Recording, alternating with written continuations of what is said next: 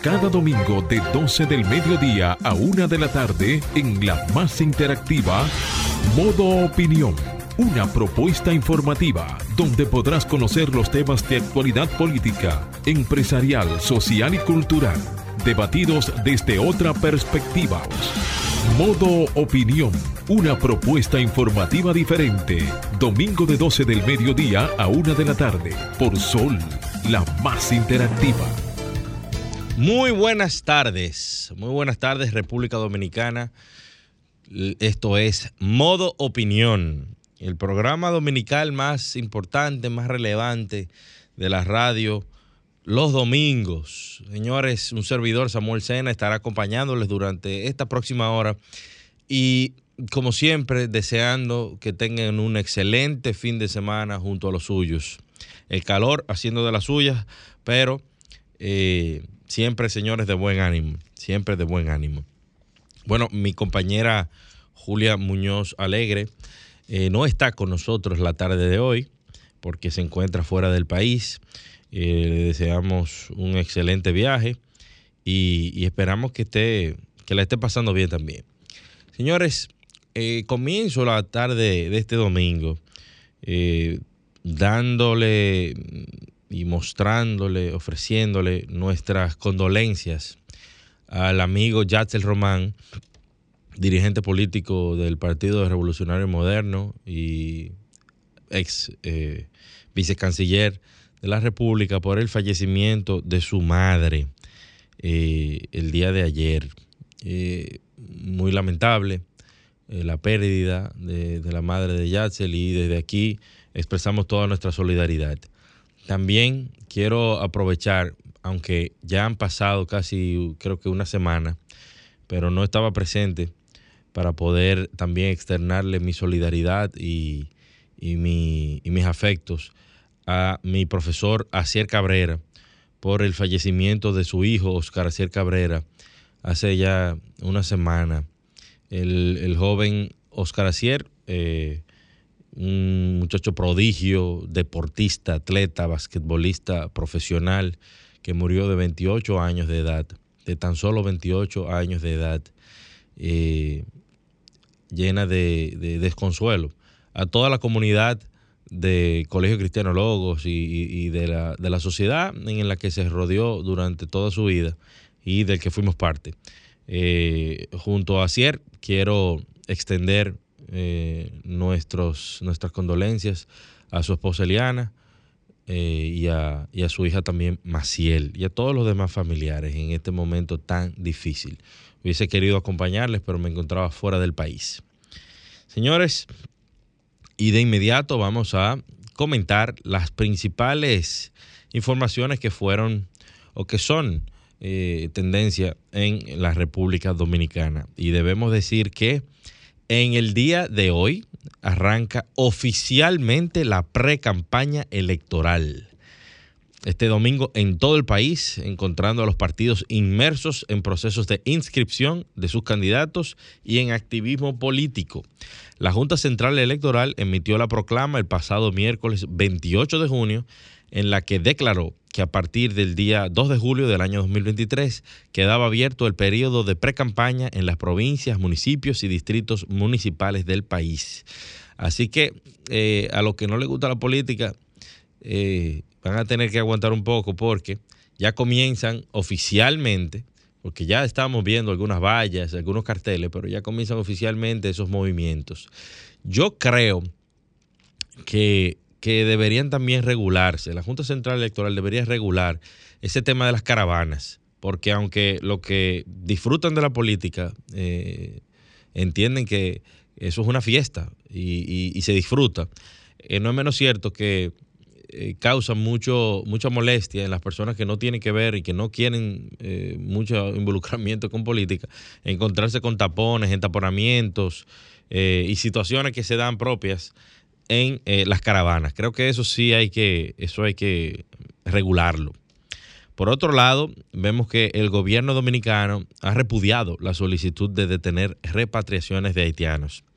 El presidente Luis Abinader y el ministro de Relaciones Exteriores de la República Dominicana eh, repudiaron en días consecutivos la solicitud del experto en derechos humanos para Haití, del alto comisionado de las Naciones Unidas, el señor William O'Neill, sobre que detengan las repatriaciones haitianas. Eh, en ese sentido, eh, que actúen con responsabilidad como debieron actuar, preocupados por los derechos humanos. Tienen que preocuparse por todos los problemas que están sufriendo las personas y los ciudadanos pobres de Haití, que se les están afectando los derechos humanos. No aquí.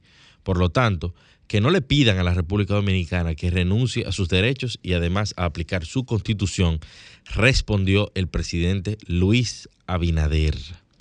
Por el otro lado, señores, el Sistema Nacional de Atención a Emergencias 911 tiene abiertos dos procesos de compras para la adquisición de materiales para la red de radiocomunicación y vigilancia en la entidad por un monto superior a los 20 millones de pesos.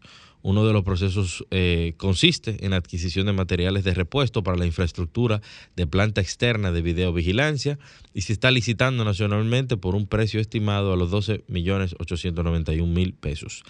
Eh, qué bueno que se oye que el, sistema 911 está haciendo algo, porque la realidad es que no todo lo que se dice es una crítica lesiva al gobierno. Hay críticas constructivas y desde hace bastante tiempo hemos venido escuchando de medios de comunicación y de diferentes ciudadanos y periodistas eh, de investigación de que el sistema 911 ha decaído bastante. Y qué pena, qué pena da que, que esto, haya, esto esté así, porque ha sido una de las más importantes si pudiéramos llamarle incluso estas reivindicaciones sociales, porque ¿cómo es posible que en pleno siglo XXI, en el año 2023, nosotros, bueno, hace un par de años, nosotros no contábamos con un sistema de emergencias actualizado de acuerdo a los nuevos tiempos. Y bueno, funcionó muy bien durante eh, la gestión pasada. Y aparentemente, al igual que pasa con la dirección de pasaporte en la República Dominicana, el 911 ha decaído bastante. Por otro lado, señores, falleció a la edad de 80 años el escritor y periodista cubano Carlos Alberto Montaner, colaborador del programa El Sol de la Mañana de este grupo de Radio Cadena Comercial. Eh, el señor Montaner padecía de una enfermedad neurodegenerativa que se convirtió en la causa de su deceso. El deceso del destacado escritor fue confirmado por su familia mediante un comunicado en el que indicaron que falleció en su domicilio de modo apacible y acompañado de sus seres más queridos tras enfrentar una enfermedad seria neurodegenerativa. Para lo que pudimos disfrutar y conocer de los comentarios y de los aportes que hizo el señor Carlos Alberto Montaner, es una gran pérdida para la humanidad. Era una persona muy objetiva, con una capacidad crítica envidiable y un, cerebro eh, privilegiado, privilegiado. Así que nuestra solidaridad eh, para toda la familia del señor Carlos Alberto Montaner.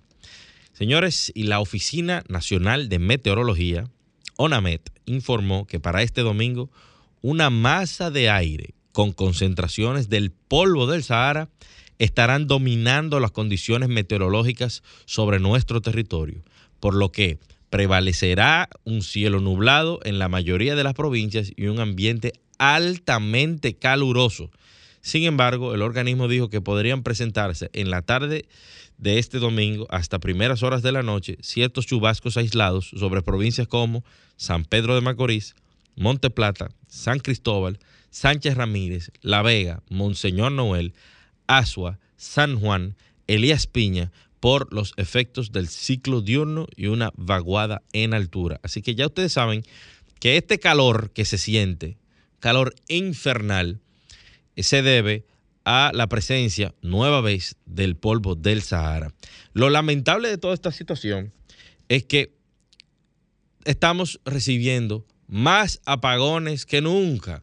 Pensamos que eh, el tema de los apagones era cosa del pasado. Y entonces, señores, fíjense algo. 12 del mediodía, 1 de la tarde, 2 de la tarde, el polvo del Sahara presente. Y las personas necesitan prender, aunque sea un abanico, un aire acondicionado, para lograr eh, eh, salir de ese, de ese calor infernal que estamos viviendo. Y entonces, simplemente, lo que hay son apagones en muchísimos eh, sectores de la República Dominicana y del Distrito Nacional. Ahí vimos cómo, bueno, este fin de semana, viernes, fue destituido el director de EDESTE por la cantidad de quejas que se presentaban y la cantidad de la ineficiencia que tiene esa entidad que distribuye energía eléctrica. Eh, yo espero que de Sur no se ponga en las mismas, porque realmente, y hay que admitirlo, eso no pasaba antes. Entonces, hay que ver qué vamos a hacer, hay que ver qué se va a hacer. Eh, en el plano internacional, señores, el chino eh, Ku Dongju, reelegido como director de la FAO con más del 90% de los votos de Ciudadanos Chinos resultó reelegido este domingo como director general de la Organización de Naciones Unidas para la Agricultura y la Alimentación, la FAO, tras recibir 168 votos de los 182 países integrantes, lo que supone un apoyo superior al 90%. El nominado por el, gigante asiático eh, era el único candidato al puesto tras la retirada de los, de los otros aspirantes por lo que renovará por un segundo mandato que se extenderá hasta el 31 de julio del año 2027. En otro orden, el presidente de México, Andrés Manuel López Obrador, atacó a la oposición en la celebración del quinto aniversario de su victoria en el año 2018 y en su último año eh, a cargo en la plaza más importante del país. Eh, en Zócalo, la ciudad de, ciudad de México, donde dijo a los mexicanos que sus adversarios quieren volver al antiguo régimen de corrupción. Los opositores siguen hablando en su demagogia retórica en nombre de la democracia, pero actúan como oligarquía y defienden el antiguo régimen de corrupción y privatización de manera descarada y hasta ridícula, pronunció el mandatario hacia el final de su discurso que, como es habitual, duró más de una hora. Y al presidente Manuel López Obrador se le dice que no es cómo comienza, es cómo se termina. Eh, él ganó debido al apoyo masivo de mexicanos que querían un cambio, pero aparentemente él tampoco es que haya hecho un muy buen trabajo. Eh, la izquierda, señores, donde pone la mano, desbarata el desarrollo y las riquezas de los países. Vamos a una pausa y continuamos aquí en modo opinión. Ahora nos ponemos en modo opinión. 12.16 de la tarde. Seguimos aquí, señores, en modo opinión. Y en la tarde de hoy yo quisiera como reflexionar qué le está pasando al mundo, señores. Uno entra a los principales medios de comunicación y ve que las principales noticias, lo que se le está dando mayor visibilidad, son a hechos irrelevantes, triviales. Y vamos a comenzar con la República Dominicana. Por ejemplo, usted entra a las, redes sociales dominicanas y ahí están los principales medios de comunicación del país. Y usted lo que va a leer de Jaylin, video de que de Jaylin, que Takachi, Tokachi, Tikachi, no sé cómo es que se llama el susodicho, pero nos mantienen en informándonos sobre cada paso que hacen estos dos personajes. Y yo particularmente, aunque no disfruto del el pseudo talento que ellos tienen, o de la música, o de lo, del arte que ellos generen, eh, y, entiendo que eso es parte de la cultura. Hay personas que pueden gustarle eso, pero no entiendo por qué hay que darle tanto, tanta visibilidad a que estas personas eh, se van a la playa a que esta persona le compran, le regalan un vehículo, a que a esta joven le, le dieron visa. Pero también, si nos vamos a los Estados Unidos, vemos que también a las Kardashian, por ejemplo, que si las Kardashian van a tener un hijo, que si, que si van a, a viajar, que a dónde están, que cuál es su destino. Entonces vemos que los medios de comunicación, que el mundo, señores, está al revés. Se le está dando más importancia a banalidades y a trivialidades que a las cosas que verdaderamente importan. Y podemos escalarlo un poco. Si vamos a eh, leer sobre lo que está sucediendo en Ucrania, las últimas declaraciones del presidente Zelensky es que, que solicita la legalización o la despenalización de la marihuana para ayudar a los combatientes de la guerra. Pero ¿qué, ¿qué es lo que está pasando en el mundo? ¿Qué es lo que está pasando en el mundo? Pero por otro lado nos vamos a Francia, donde está ardiendo actualmente una cantidad de protestas increíbles. Puedo eh, darles algunos datos de los disturbios que se han generado en Francia por la eh, muerte eh, a manos de la policía. Bueno, actualmente, señores, hay 1.311 personas detenidas, 79 policías heridos. El presidente incluso tuvo que suspender su visita a Alemania por la situación que se está viviendo, en una cuarta noche de disturbios, porque un joven en un vehículo fue detenido por la policía, por dos agentes policiales. El joven, de manera eh, agresiva, acelera su vehículo, no se detiene y los policías disparan. Y este joven fue, eh, fue evidentemente muerto. Y por eso la gente ha salido a la calle a, romper, a, desbaratar, a destruir, a quemar, a, a realizar actos vandálicos, defendiendo una charlatanería. En los Estados Unidos, una persona le hace eso a un policía y por menos que eso hace rato que ya está firmando con Los Ángeles. ¿Por qué? Porque usted tiene que respetar las normas. Y aparentemente el joven, eh, el, susodicho, no contaba eh, con eh, un carnet, ni siquiera para manejar. Mientras esto se investiga, señores, la cantidad de pérdidas no ha podido ser, las pérdidas no han podido ser cuantificadas en Francia. Entonces, sumamos todo lo que está pasando en el mundo y vemos este desorden por un lado y vemos por el otro lado, banalidades, que se le da mucha visibilidad, visibilidad a, disparates, cuando lo que deberíamos estar poniendo atención a los temas que realmente impactan la vida de las personas.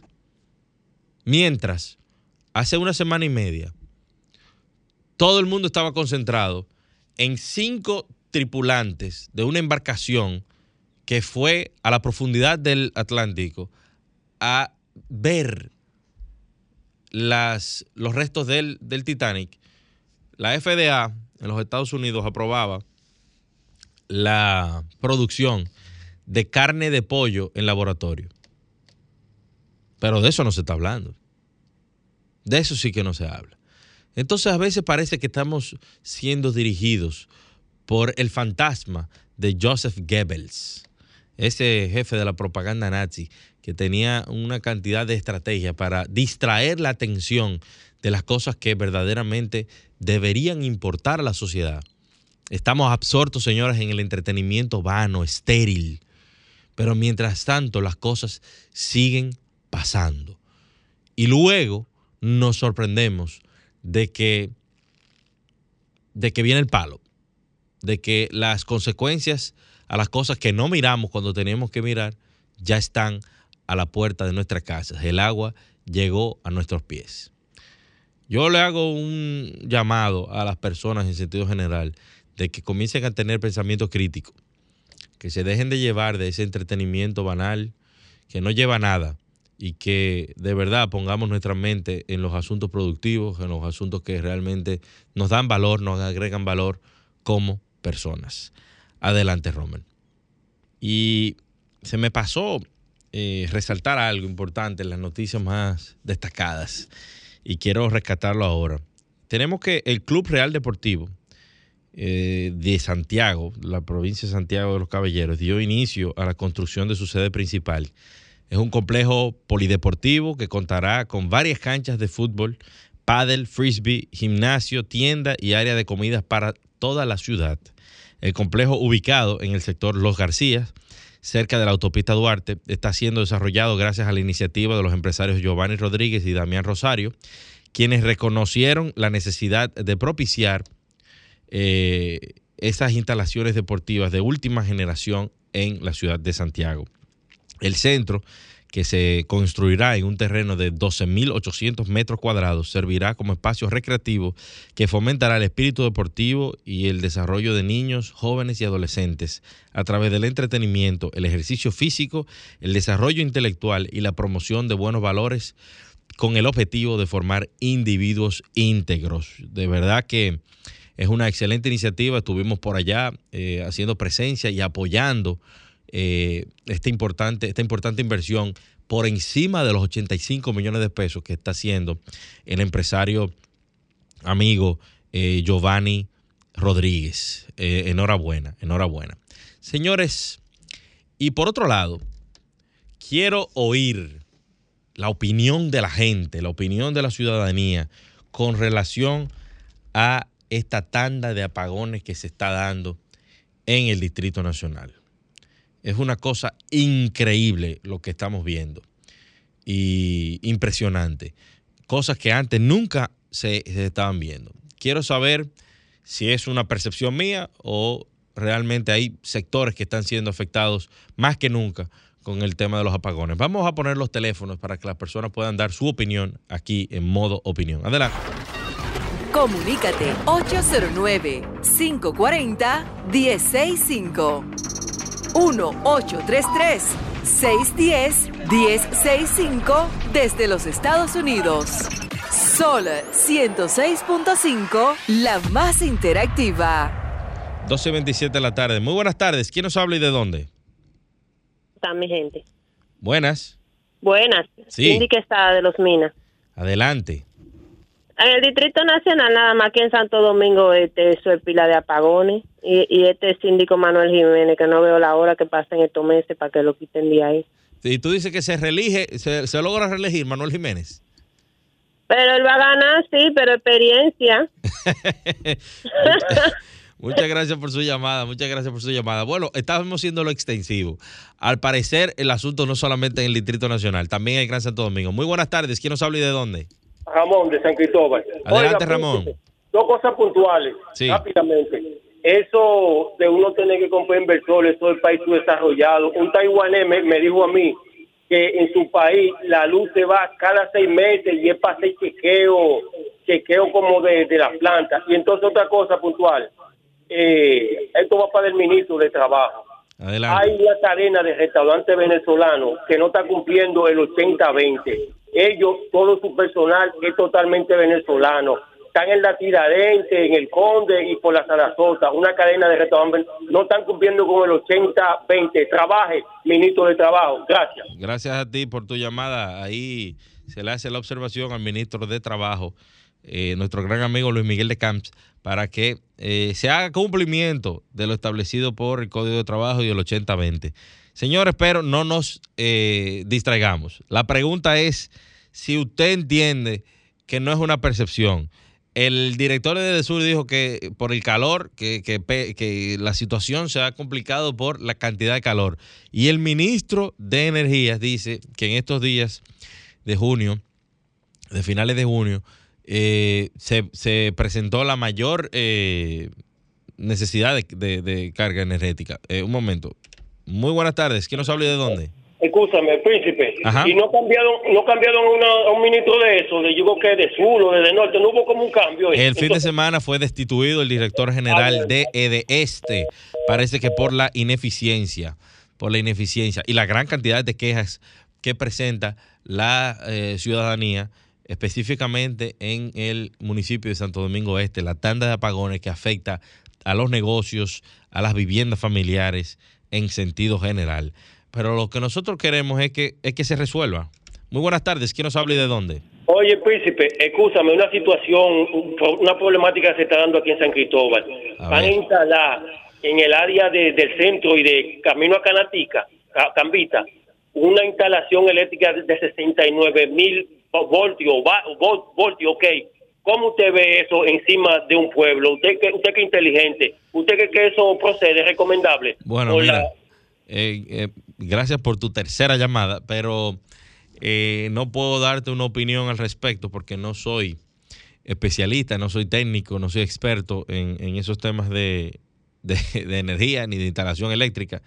Creo que si una, alguna persona tiene conocimiento de eso que nos llame, que nos ilustre y que nos, eh, nos edifique con relación a ese tema.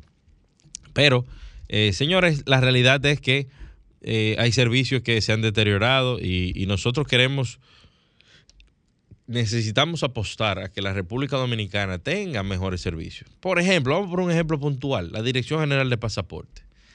No se sabe el día de hoy qué es lo que está pasando, que se hace tan complicado algo que era tan rutinario en la vida diaria de los dominicanos. Expedir una libreta de pasaporte no era nada eh, más allá de pasarse una o dos horas resolviéndose, eh, haciendo esa, esa diligencia. Y ahora pues eh, es un verdadero caos. Hay personas que dicen que hasta seis meses le dan para poder obtener su libreta de eh, pasaporte. Y realmente veo eh, con, con mucha pena eh, esta situación que está sucediendo en la República Dominicana. En la República Dominicana.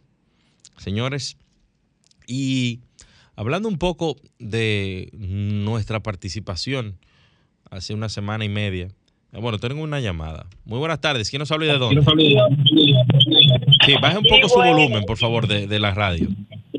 Buenas, sí, mire, hay una situación en el residencial Viñas del Mar, eso es kilómetro 19 de las Américas. Tenemos dos bloques que nos dejan sin luz por seis días y nueve días, eso es todos los meses. Pero ¿y a qué se debe? ¿No es una, no es una avería? No, no es avería, es que tienen que arreglarle algo a al poste de luz. Ajá. Algo sencillo y no se lo terminan de arreglar y todos los meses con estos calores pasamos seis días y hasta más. Solamente esos seis edificios. Qué barbaridad. Bueno, ahí está, ahí está la queja que se está, se está presentando. Eh, vuelve de este a brillar por su eh, incapacidad para ofrecer los servicios básicos que se supone que se deberían de haber tenido hace tiempo. Señores, también quiero resaltar eh, el decreto 281-23, donde se establece una veda por dos años en todo el territorio nacional para la captura, pesca y comercialización de la familia de peces herbívoros arrecifales. Muy buenas tardes. ¿Quién nos habla y de dónde? Buenas tardes, yo vine. Le habla Luis de Cotuí. Adelante, Luis. Yo vine. Mire, lo que está pasando con el asunto de la dirección de pasaporte es que ahí lo que tienen una corrupción. Yo soy testigo de eso.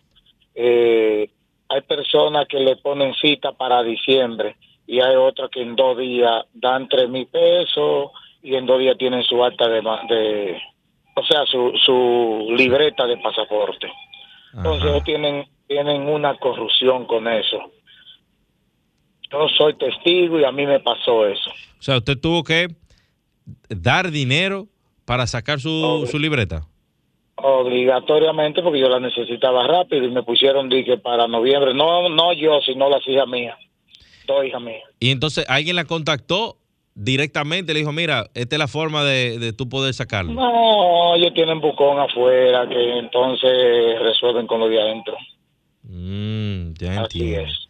Bueno, qué lamentable esta denuncia que hace este ciudadano Luis desde Cotuí con relación a lo que está pasando en, eh, en, la Dirección General de Pasaportes. Una eh, barbaridad, porque como hemos dicho en el pasado, esas son cosas eh, que ya han sido subsanadas, o que, ya, que ya habíamos pasado en gestiones pasadas. Señores, miren, la Oficina Gubernamental de Tecnologías de la Información y Comunicación OCTIC y el Gabinete de la Innovación informaron que están abriendo una consulta pública ciudadana en el marco de un proceso de una construcción de la Estrategia Nacional de la Inteligencia Artificial para que la ciudadanía pueda aportar perspectivas, recomendaciones y conocimientos que enriquezcan el diseño y la implementación de esta política pública. Eh, aunque para muchos es un terreno poco conocido. Déjame coger esta llamada. Muy buenas tardes. ¿Quién nos habla y de dónde? Vuelve- Muy buenas tardes. ¿Quién nos habla y de dónde? Tino Alejandro Canelo desde Santiago. Adelante, Canelo desde Santiago. Así es. Miren, yo le voy a decir lo siguiente.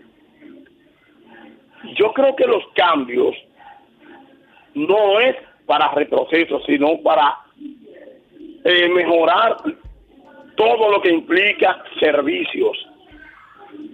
En el caso tanto del pasaporte, del 911, de los hospitales, ha sido un tremendo desastre.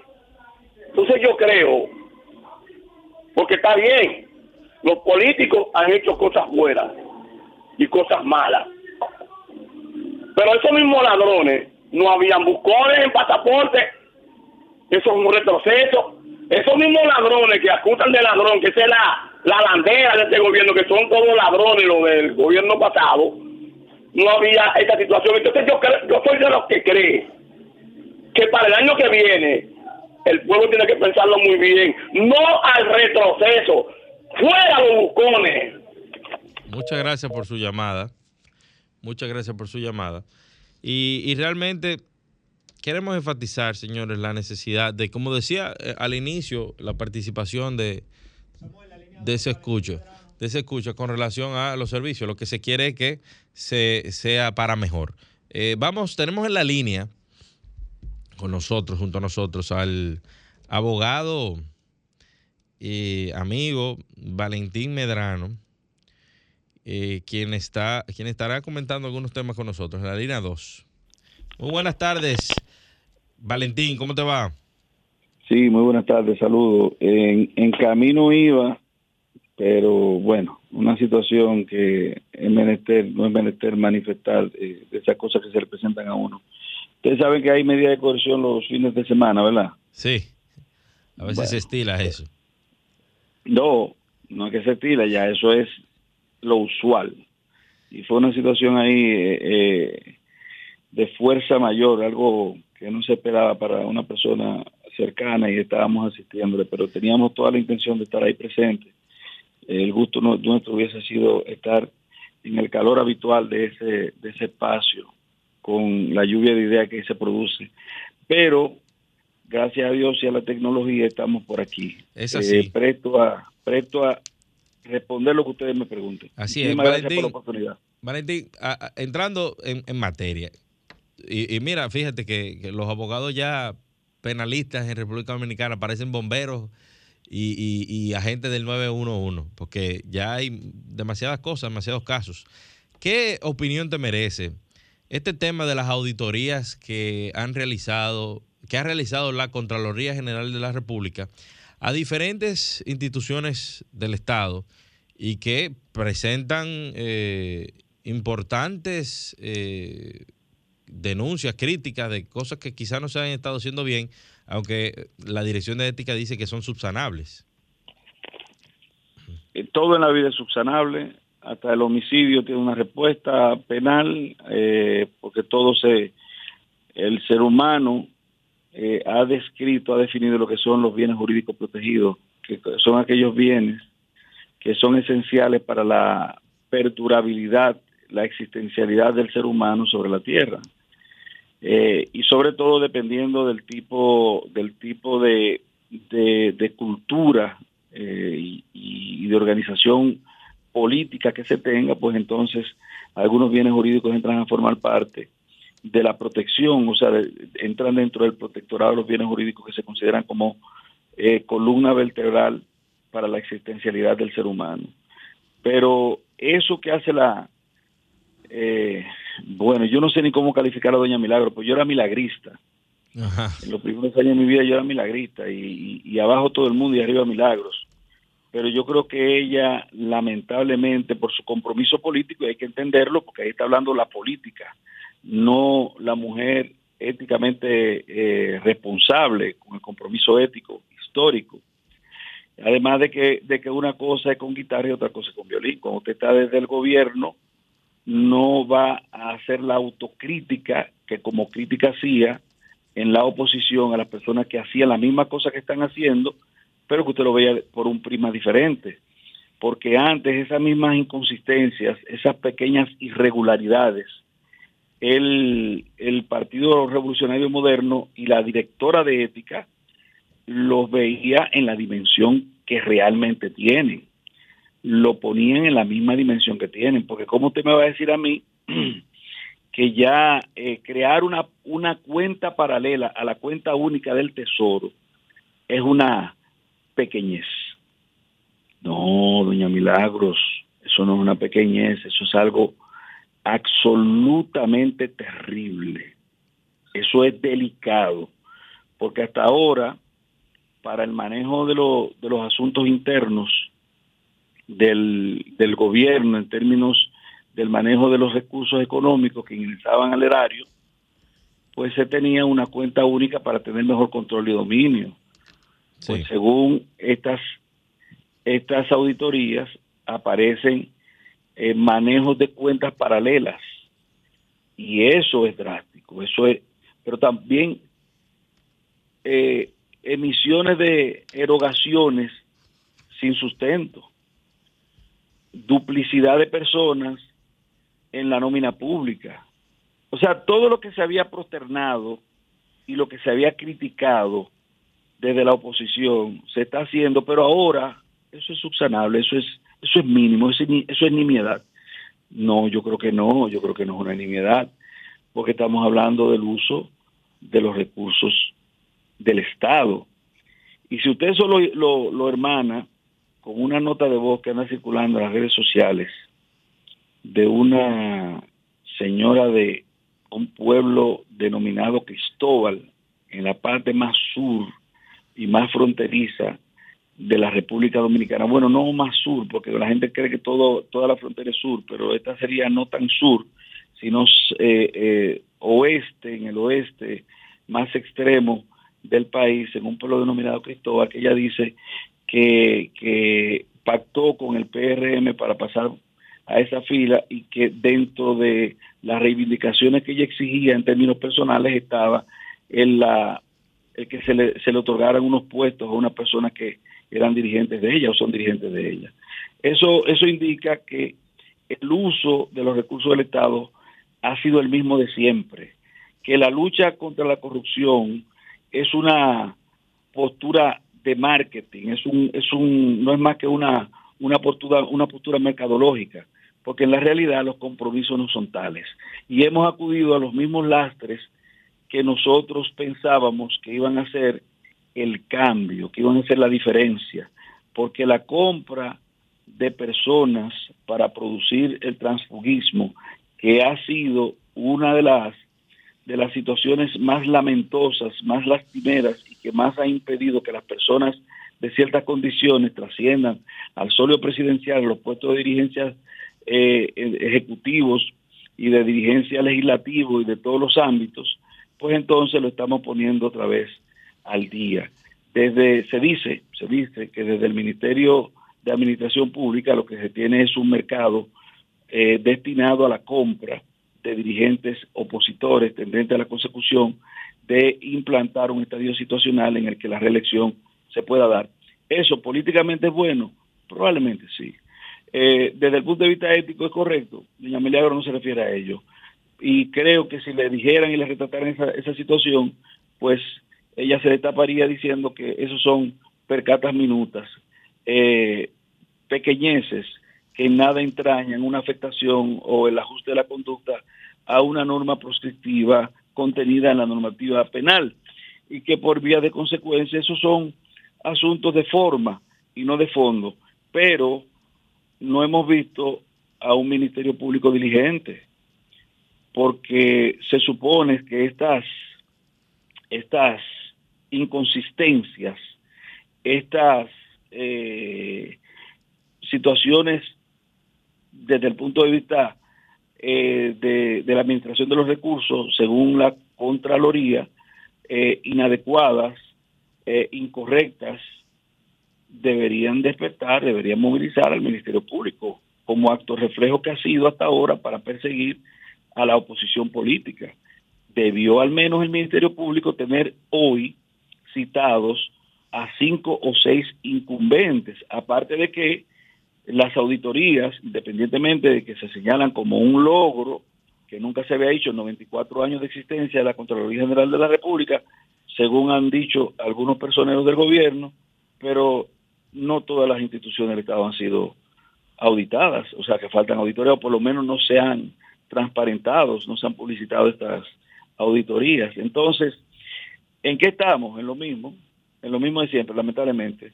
El manejo eh, medalaganario de los fondos públicos destinados a la obtención de gananciales desde el punto de vista político y simplemente el país de siempre, el país sin cambio. Eso es lo que yo veo.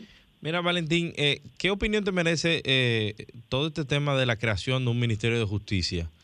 Eh, hemos visto que gran parte de la comunidad jurídica está de acuerdo con que se cree este órgano que dirigiría la política pública en materia de justicia en República Dominicana y dejaría la parte de política criminal al Ministerio Público y de la persecución del crimen. ¿Qué, ¿Qué opinión te merece a ti desde el punto de vista legal? Yo, a diferencia de, la, de esa gran parte de la comunidad jurídica que concierta en la posibilidad de la existencia de un Ministerio de Justicia, yo me mantengo al margen de esa posición, no estoy de acuerdo, muy en desacuerdo estoy, porque básicamente lo que se va a traspasar son atribuciones que la Constitución y las leyes ponen a cargo del Ministerio Público y se le van a pasar a un grupo de compañeros eh, del partido político que esté en el gobierno. Es decir, que es simplemente crear una estructura para posibilitar tener ahí eh, una gran cantidad de, salarios a disposición, de cargos a disposición eh, y de crear más burocracia desde el punto de vista eh, administrativo de lo que tiene que ver con el ámbito de la justicia, con la parte que, con la parte del sistema de justicia que recae bajo la responsabilidad del Ministerio Público. Lo digo por lo siguiente, ¿cuáles serían las atribuciones del Ministerio de Justicia? Exactamente la mitad de las atribuciones que hoy le confieren las leyes y la Constitución de la República al Ministerio Público.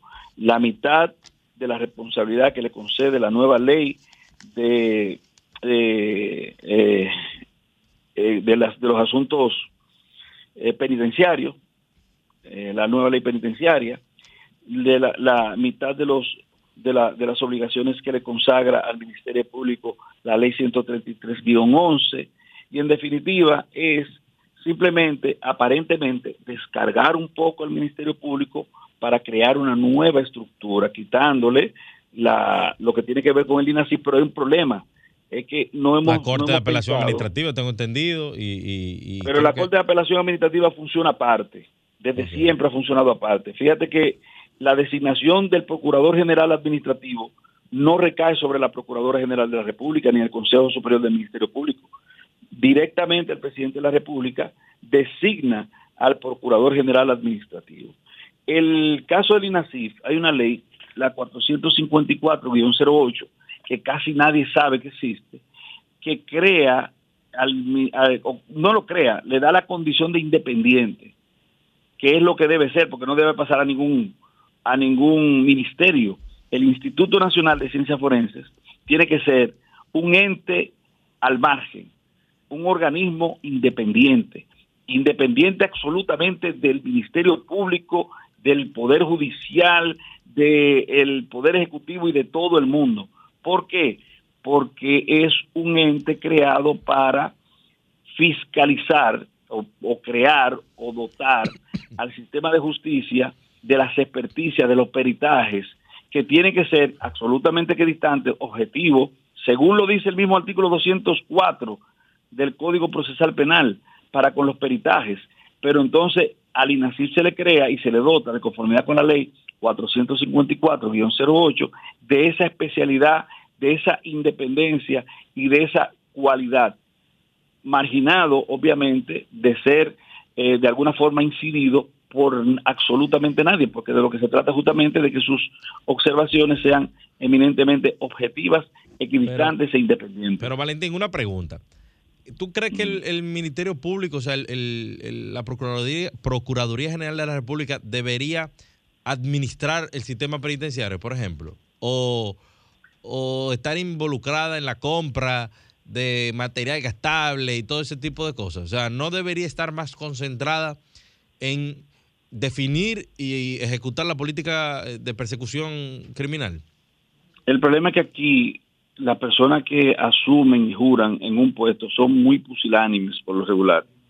Porque quiero recordarte que creo que es la ley 113, recientemente inaugurada, que crea un sistema de independencia prácticamente de el- el- los centros penitenciarios en la República Dominicana, el sistema penitenciario. El Ministerio Público, o sea, la Procuraduría General de la República, participa dentro del Consejo de Dirección, pero las atribuciones son limitadas a consejo.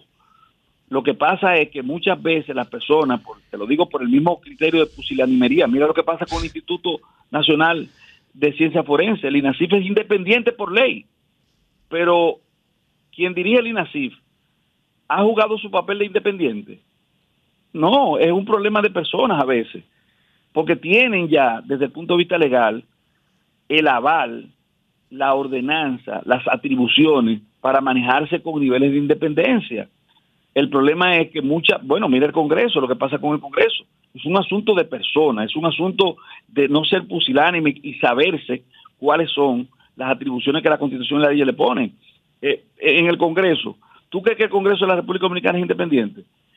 ¿Tú crees? Yo te puedo decir, por ejemplo, que con la ley de extinción de dominio, te puedo asegurar, porque yo hice un estudio en ese sentido, que cerca del 70% de los legisladores estaban en contra de esa legislación. Sin embargo, como era de interés del Ejecutivo, esa legislación se aprobó y se aprobó prácticamente con la aprobación generalizada de los legisladores. ¿Por qué? Porque el, poder legislativo ha venido a ser, ha devenido en ser un sello gomígrafo del poder ejecutivo.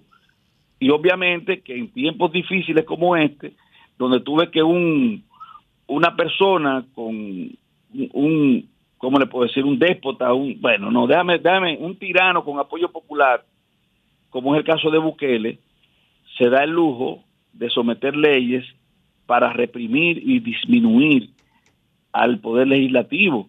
Entonces, los congresistas dominicanos muy probablemente se ven en ese espejo y tienen miedo y dicen, bueno, si viene, si el presidente de la República eh, manda cualquier cosa, nosotros lo vamos a aprobar lo que sea. ¿Por qué? Porque no queremos entrar, no queremos reca- no queremos caer en situaciones como, como la que vive eh, en la República de El Salvador. Entonces, Bueno, es, un asunto de, es un asunto de carácter. Lamentablemente, Porque- se nos, se- lamentablemente se nos, está- se nos acabó el tiempo, pero de verdad agradecerte tu tiempo un domingo y, y que no, nos hayas eh, hablado yo quiero pedirle excusa.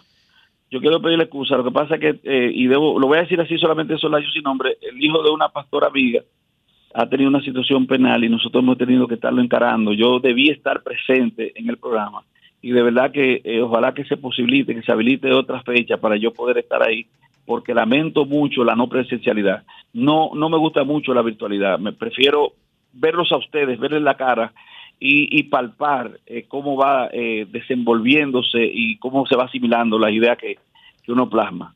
Bien, muchísimas gracias. Feliz resto del fin de semana. Eh, señores, esto fue todo por hoy. Quédense con Arquitectura Radial.